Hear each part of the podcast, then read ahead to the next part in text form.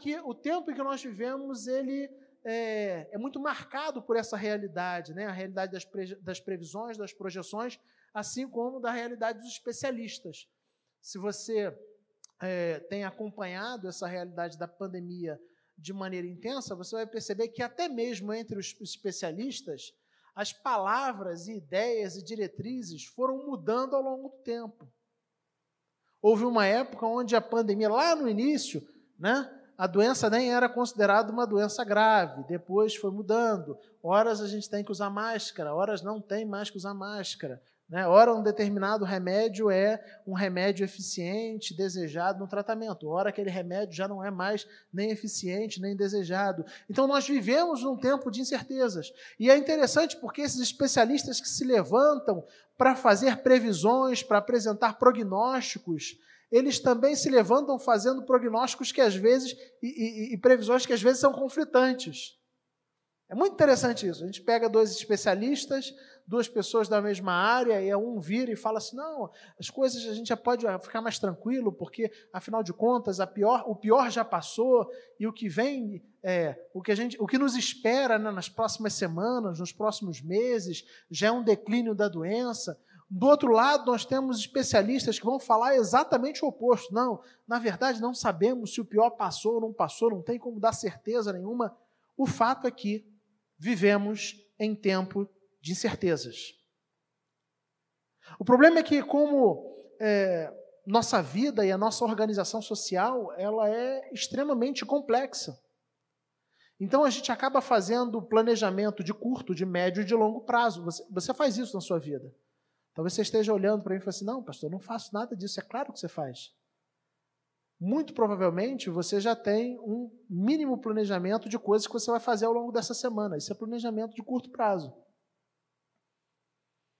Você, dona de casa, já sabe o que falta na sua dispensa e sabe se você vai ter que ir ou não ao mercado. E aí você vai adequar essa ida ao mercado a outros compromissos que você tem. Isso é planejamento.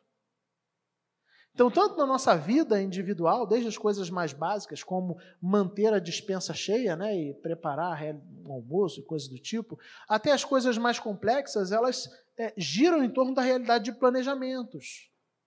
É, não apenas a nossa vida pessoal, mas a gestão pública ela também ela é trabalhada a partir de planejamentos.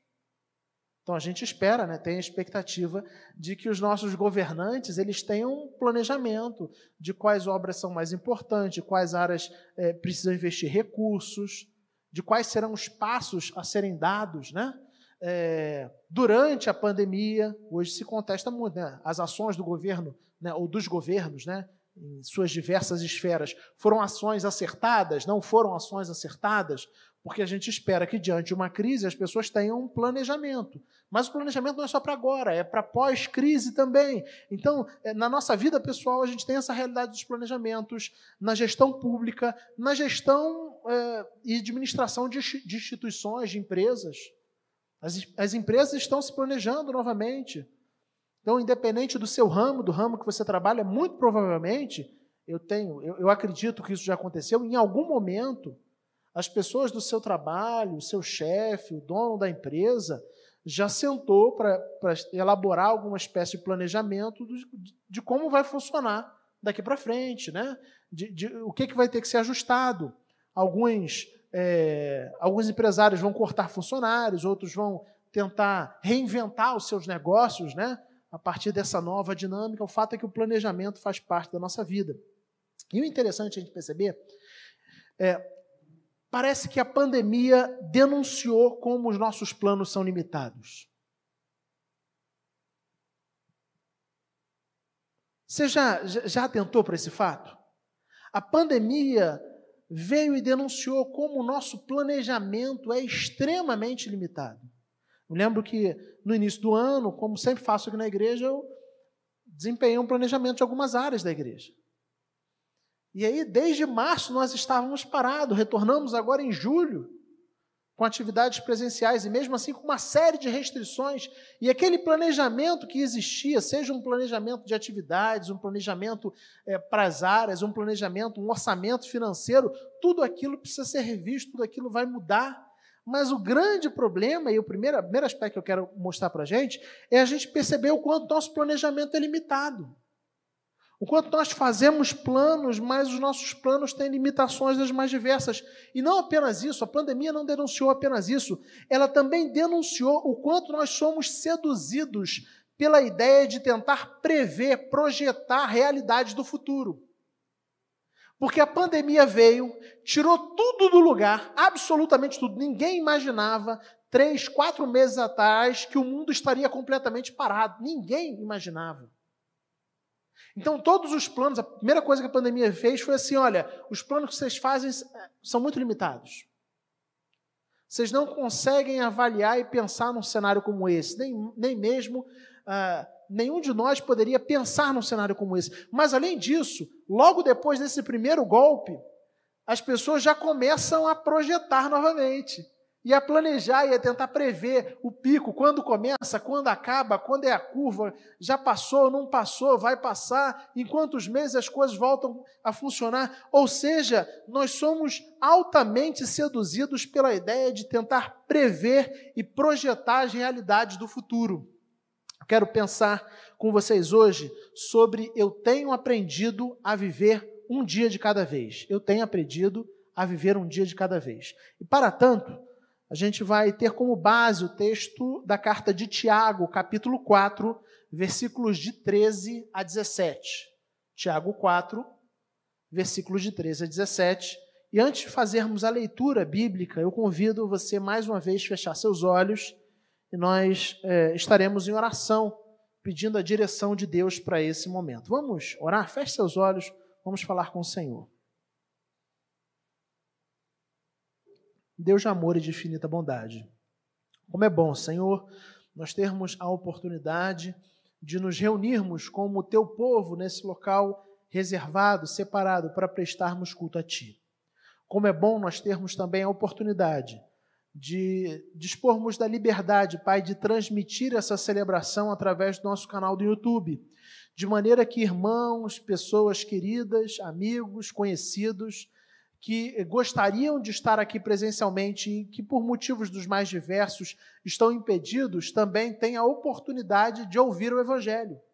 E a gente quer aqui agradecer e louvar o Teu nome por essa maravilhosa oportunidade que o Senhor tem nos dado.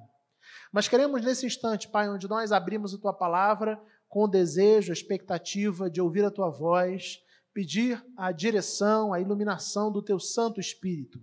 Que as nossas mentes e corações estejam dispostas, estejam é, comprometidas em tentar compreender, Pai, o teu querer, a tua vontade para a nossa vida. Que o teu Espírito Santo ilumine, Pai, a, a tua vontade revelada nas Escrituras Sagradas, de maneira que a gente ouça a tua voz de uma maneira muito clara. Em nome de Jesus nós oramos. Amém. Tiago, capítulo 4, versículos uh, de 13 a 17. Tiago 4, de 13 a 17, diz assim a palavra do Senhor. Eu vou ler e você acompanha silenciosamente. Tiago 4, de 13 a 17. Ouçam agora vocês que dizem: Hoje ou amanhã iremos para esta ou aquela cidade. Passaremos um ano ali, faremos negócio e ganharemos dinheiro.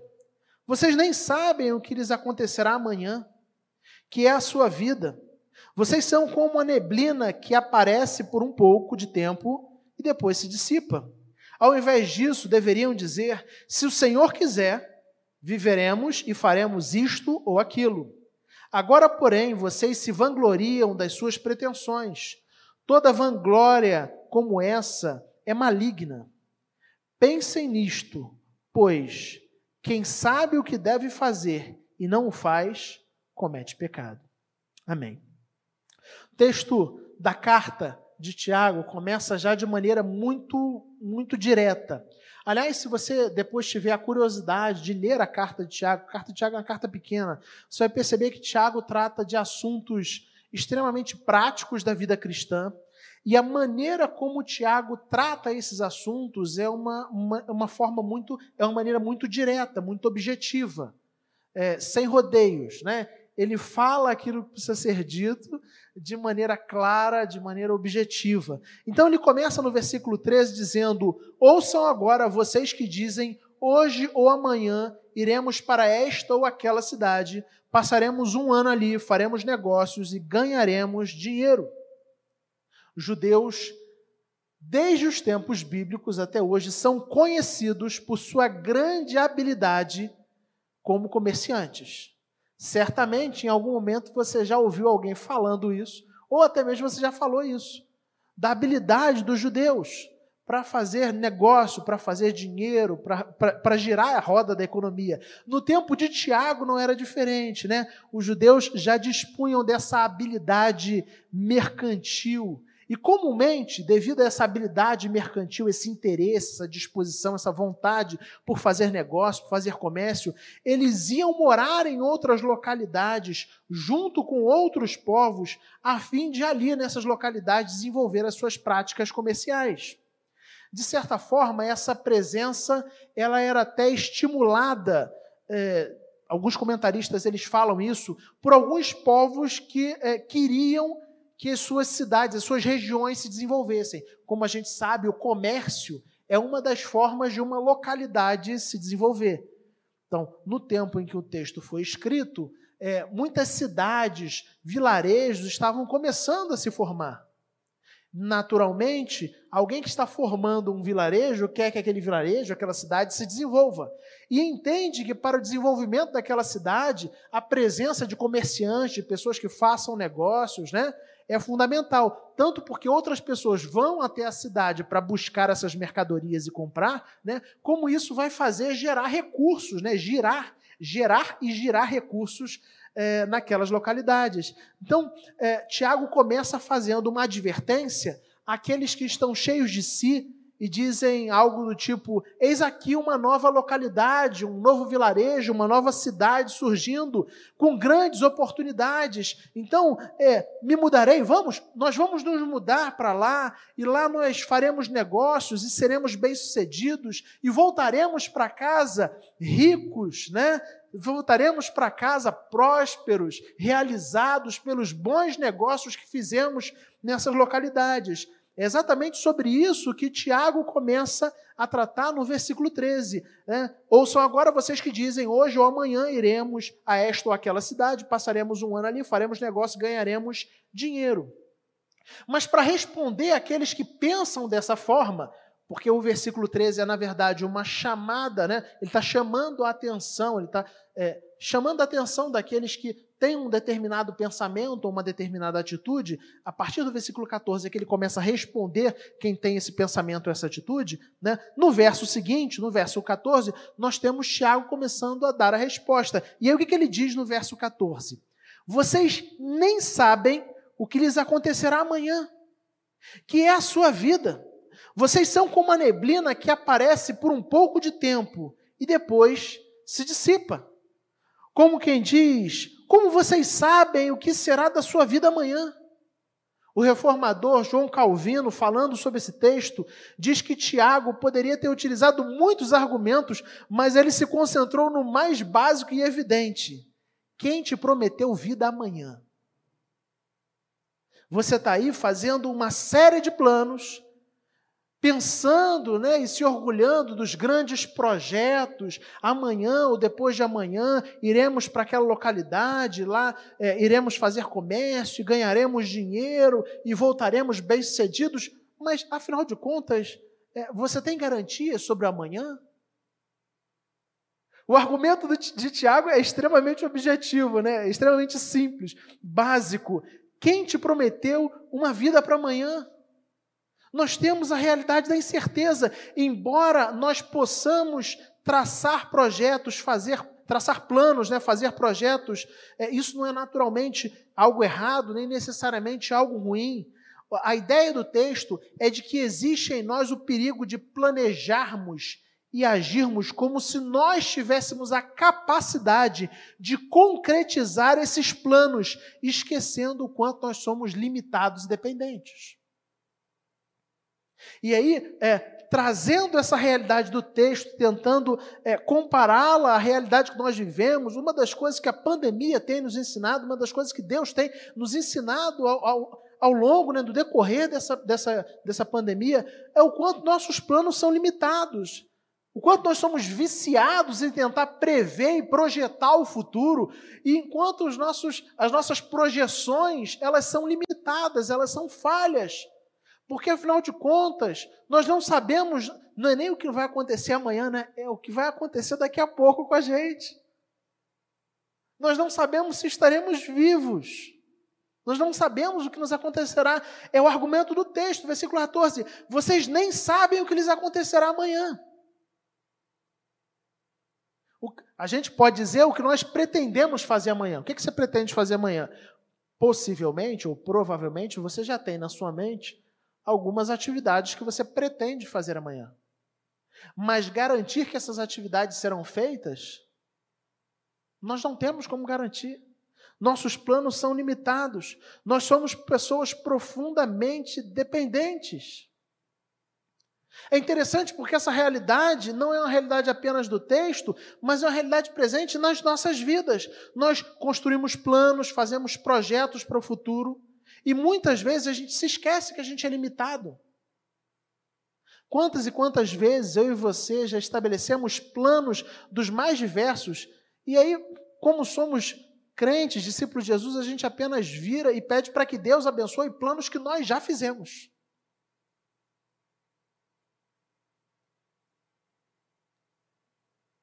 É isso que eu me pego fazendo muitas vezes. Eu tenho planos, eu tenho projetos, eu tenho sonhos, eu tenho desejos, coisas boas, mirabolantes, como as pessoas do texto. Olha, que boa ideia eu tive. Vamos para aquela localidade e lá vai ser muito bom. E aí o que muitas vezes nós fazemos não é pedir direção de Deus para fazer planos, mas é pedir que Deus abençoe os planos que nós fazemos. O problema é que existe uma grande diferença entre essas coisas. Nós poderíamos até dizer que existem é, três formas diferentes de lidar com essa realidade. Uma primeira forma que seria a forma mais extrema, daquele que faz planos acreditando, ou melhor, é, eu acho, eu acho que é isso mesmo, acreditando de maneira ilusória que tem a capacidade, domínio e governo sobre a sua própria vida. Porque de fato existem pessoas que acreditam nisso. Existem pessoas que acreditam que têm é, domínio sobre suas próprias vidas, domínio sobre a sua própria história. Essa é uma forma bem extrema. E aí, para essas pessoas, o texto fala de maneira muito clara: é, você nem sabe o que vai acontecer amanhã. Como é que você está aí cheio de planos mirabolantes, achando que tem domínio sobre tudo, mas Mas existe uma segunda forma que eu acredito que é uma, uma forma mais presente no nosso meio, de pessoas que é, se identificam como cristãs, é, é uma forma que eu, eu, diria que é um meio termo, ou uma tentativa de ser meio termo, mas que é igualmente errada, e que eu já disse aqui. É de pessoas que dizem que acreditam que Deus tem nas suas vidas, nas mãos dele, é, mas não perguntam ou não pedem direção de Deus para fazer planos. Têm os seus planos pessoais e simplesmente pedem para que Deus abençoe seus planos pessoais, seus projetos pessoais. Só que isso é igualmente inútil, tá? Isso é igualmente inútil. A ideia do texto é muito interessante porque ele continua, depois de falar assim, vocês nem sabem o que lhes acontecerá amanhã, ele fala assim: que é a sua vida? E uma das coisas tristes, eu, eu, eu considero triste, que a pandemia tem nos ensinado é quanto essa vida que nós temos é transitória. Quanto a nossa vida é passageira. E nós só nos damos conta da transitoriedade, da fragilidade da vida quando é, somos confrontados com a realidade da morte, da perda, realidades que nós temos vivenciado nesse período da pandemia. A pergunta de Tiago é: que é a sua vida? E ele faz uma comparação dramática. Vocês são como uma neblina que aparece por um pouco de tempo e depois se dissipa. Você já pegou neblina na estrada dirigindo?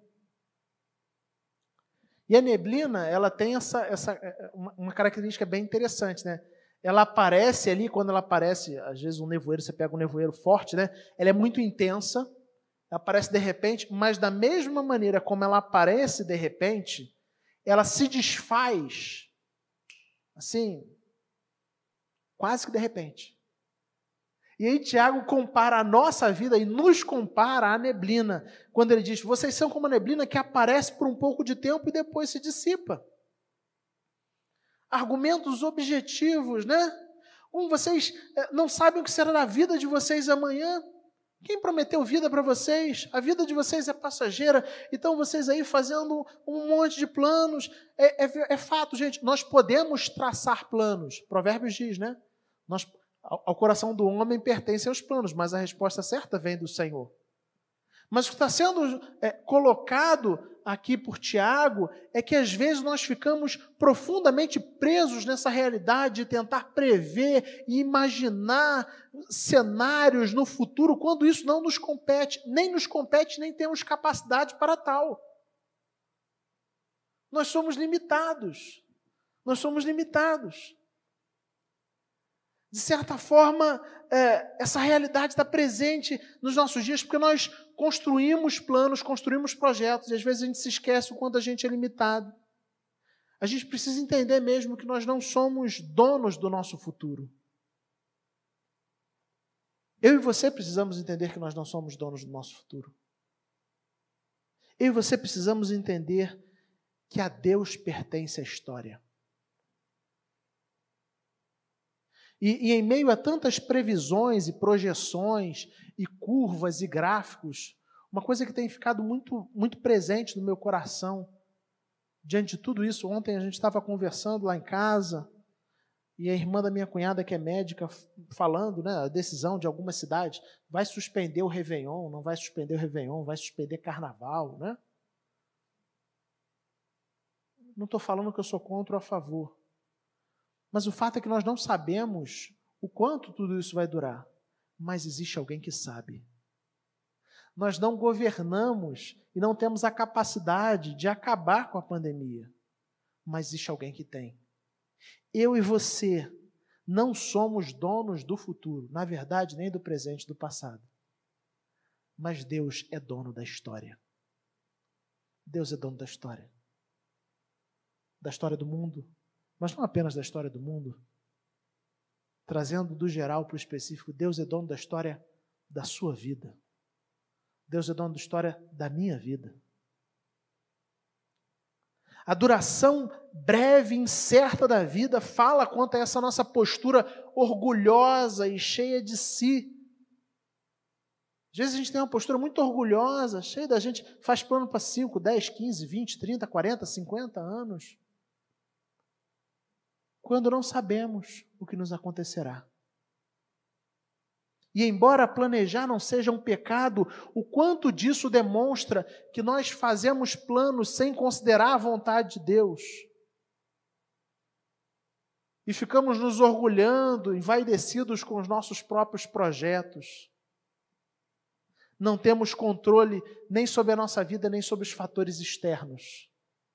É isso que a gente precisa entender. Mas o texto continua no versículo 15, Tiago aponta e apresenta qual deveria ser a nossa postura. Então, ele diz: ao invés disso, deveriam dizer: se o Senhor quiser, viveremos e faremos isto ou aquilo. Se o Senhor quiser. Mas mais do que uma simples uma simples fala, porque existem coisas que se tornam falas vazias de sentido na nossa boca. Eu não sei se você se sente assim, mas eu às vezes me sinto assim, com aquele não, se Deus quiser. Extremamente banalizado. Não é que a fala não seja certa, a fala é, é extremamente correta. Mas será que de fato, quando eu e você utilizamos essa fala, ou falamos se Deus quiser, de fato é isso que está no nosso coração? A compreensão e a certeza de que somos completamente dependentes de Deus, de que nós podemos fazer planos, mas a resposta certa vem do Senhor, e que é, nós não temos capacidade de nos mantermos vivos nem mais um segundo se não for da vontade de Deus.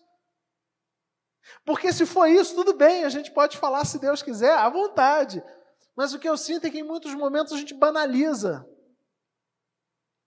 E o nosso se Deus quiser é tão somente um uma expressão, como muitas outras expressões que saem das nossas bocas. A resposta de Tiago é que não há homem que tenha possibilidade de fazer confiantemente planos para o futuro, porque não há pessoa que saiba sequer um dia, no dia seguinte, o que, que pode lhe proporcionar. Eu não sei o que o dia seguinte vai me proporcionar e você também não sabe. No entanto, Deus é quem proporciona o nosso futuro, Deus é quem tem a história nas suas mãos. Por isso ele diz: olha, vocês deveriam abandonar essa postura vaidosa e entender que a vida de vocês depende de Deus e não dos planos que vocês fazem, não das projeções que vocês têm, não das ideias mirabolantes e fantásticas que você acha que tem. O nosso futuro está nas mãos de Deus e a gente precisa entender isso. Caso contrário, a gente começa a se orgulhar dos planos pretensiosos. Né? Não é o que ele diz no versículo 16? Capítulo 4, versículo 16. Agora, porém, vocês se vangloriam das suas pretensões. Toda vanglória como essa é maligna. Ele diz assim: olha, vocês fazem planos e ficam encantados com os próprios planos que vocês fazem, se esquecendo do quão limitados e dependentes vocês são eu tenho aprendido que eu preciso viver um dia de cada vez. Mas mais do que viver um dia de cada vez, eu tenho aprendido que eu preciso depender de Deus. Eu tenho aprendido que eu sou limitado.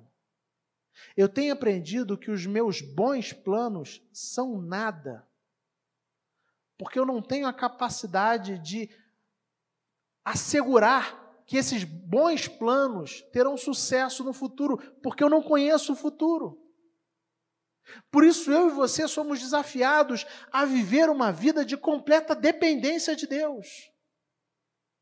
No fundo, o que a gente precisa entender de uma vez por todas é que nós somos dependentes de Deus, é que nós precisamos de Deus é que por mais fascinados, encantados que a gente fique por prever o futuro ou achar que a gente consegue prever o futuro, nós não prevemos coisa alguma. Nós nem sabemos o que irá acontecer com a gente amanhã. E que esse orgulho, essa vaidade é pecado porque tem a ver com uma postura de homens e mulheres que, ao invés de depender e confiar em Deus, querem defender e confiar nos seus próprios planos, nas suas próprias ideias, na sua própria vontade. Essa é a advertência de Tiago. Tiago faz a advertência como quem diz assim: olha, vocês não têm noção, vocês estão fazendo um monte de planos e aí, é, todo felizes, né? todo bo todos bobos com esses planos que vocês têm mas vocês são limitados. E a menos que vocês entendam quão limitados vocês são, vocês estarão pecando, vocês estarão fora da vontade de Deus. Vocês estarão se gloriando dos seus planos, ao invés de gloriar o Senhor da história, o Senhor da vida de vocês. Caminhando para o fim, eu creio que a gente tem vivido um momento muito especial e muito oportuno para que eu e você aprendamos de fato que, embora os planos não sejam ruins, não são coisas ruins, a gente pode fazer. Nós somos chamados a um tipo de vida de completa dependência de Deus. Eu já me peguei muitas vezes fazendo grandes planos. E talvez o grande desafio para alguém que se reconhece como discípulo de Cristo seja abandonar os seus planos pessoais para tentar entender quais são os planos de Deus para a sua vida. Porque os meus planos e os seus planos pessoais podem ser maravilhosos, mas é completamente inútil, são completamente inúteis, se eles não forem somados ou não caminharem lado a lado com os planos de Deus para as nossas vidas. E é fantástico perceber como Deus muitas vezes é, revela os seus planos a nós, através de circunstâncias absolutamente contrárias aos nossos planos. Você já vivenciou essa realidade? Sonhos, planos e projetos que você tinha e que você falava assim: olha, o melhor caminho é esse. Esse é o caminho fantástico. E às vezes a gente até coloca para Deus, Senhor, esse caminho fantástico é o que eu quero. Abençoa esse plano. E aí Deus não, nos, não, não concede aquele plano, não, não faz aquilo que a gente esperava. E o tempo passa. E aí, às vezes, o tempo passa e a gente olha para trás com outro olhar, com outra visão. Porque o futuro nós não conhecemos, mas o passado a gente consegue ter algum nível de consciência. E a gente agradece a Deus e diz: Senhor, muito obrigado. Muito obrigado porque os teus planos são melhores do que os meus. Muito obrigado porque o Senhor governa a história. Muito obrigado porque a tua vontade prevalece. E embora eu tivesse planos que aos meus olhos parecessem maravilhosos, eu desconhecia muitas coisas. E hoje eu olho para trás e vejo que os teus planos são superiores aos meus. A minha oração, então, é que eu e você de fato saiamos daqui entendendo o quanto somos dependentes de Deus Entenda o quanto você é dependente de Deus. Não existe absolutamente nada que eu e você devêssemos fazer sem ter o nosso coração completamente é, encharcado nessa verdade. Nós somos dependentes de Deus. Um dos maiores problemas do nosso tempo é que nós somos homens e mulheres que acreditam que não precisam de Deus. E notem que eu não estou falando isso para pessoas que não creem em Deus. Eu estou falando isso para crentes, para cristãos. Porque me parece que os cristãos do nosso tempo têm sido tentados a acreditar que conseguem planejar e lidar com as coisas de suas vidas sozinhos, sem precisar de Deus. Entenda isso eu e você somos completamente dependentes de Deus. Que Deus abençoe sua vida.